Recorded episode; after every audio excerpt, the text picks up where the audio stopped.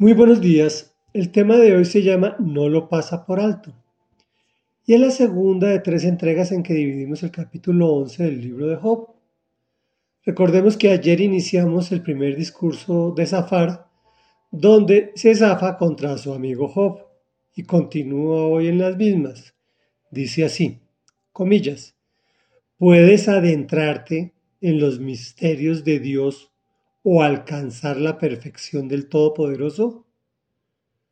¿Son más altos que los cielos? ¿Qué puedes hacer? ¿Son más profundos que el sepulcro? ¿Qué puedes saber? ¿Son más extensos que toda la tierra? ¿Son más anchos que todo el mar? Si viene y te pone en un calabozo y luego te llama a cuentas, ¿quién lo hará desistir? Bien conoce Dios a la gente sin escrúpulos. Cuando percibe el mal, no lo pasa por alto. Comentario. Comencemos por el final, frente a lo que termina afirmando Zafar. Bien conoce Dios a la gente sin escrúpulos, cuando percibe el mal no lo pasa por alto. ¿Qué podrá o qué podría estar pensando el Señor frente a esa acusación a ese, comillas, hombre recto e intachable que temía a Dios y vivía apartado del mal. Así fue como el Señor describió a Job, su amado. Esto nos hace pensar, cuando juzgo a alguien, ¿será el amado del Señor? ¿Y lo que estoy haciendo es buscándome un enemigo poderoso? Me hace cavilar en tantas personas que hablan mal de su pastor o su sacerdote.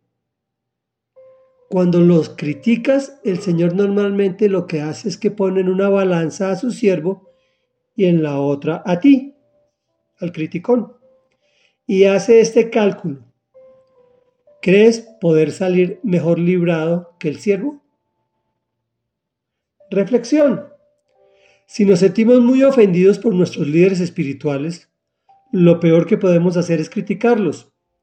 Y lo mejor que podemos hacer, al igual que con nuestros gobernantes, es orar por ellos. Pues el Señor no pasa por alto las ofensas a sus servidores, por un lado y por otro lado, los gobernantes todos son puestos por el Señor, así no nos guste. Oremos. Amado Rey Dios y Padre de la Gloria, Padre de nuestro Señor Jesucristo, tú que eres santo y poderoso, maravilloso y eterno, que tienes conocimientos maravillosos, a ti venimos a decirte, perdónanos Dios, porque tú no pasas por alto las ofensas que nosotros de una u otra ocasión hemos hecho contra tus siervos, contra tus servidores, contra los que te están representando aquí en la tierra.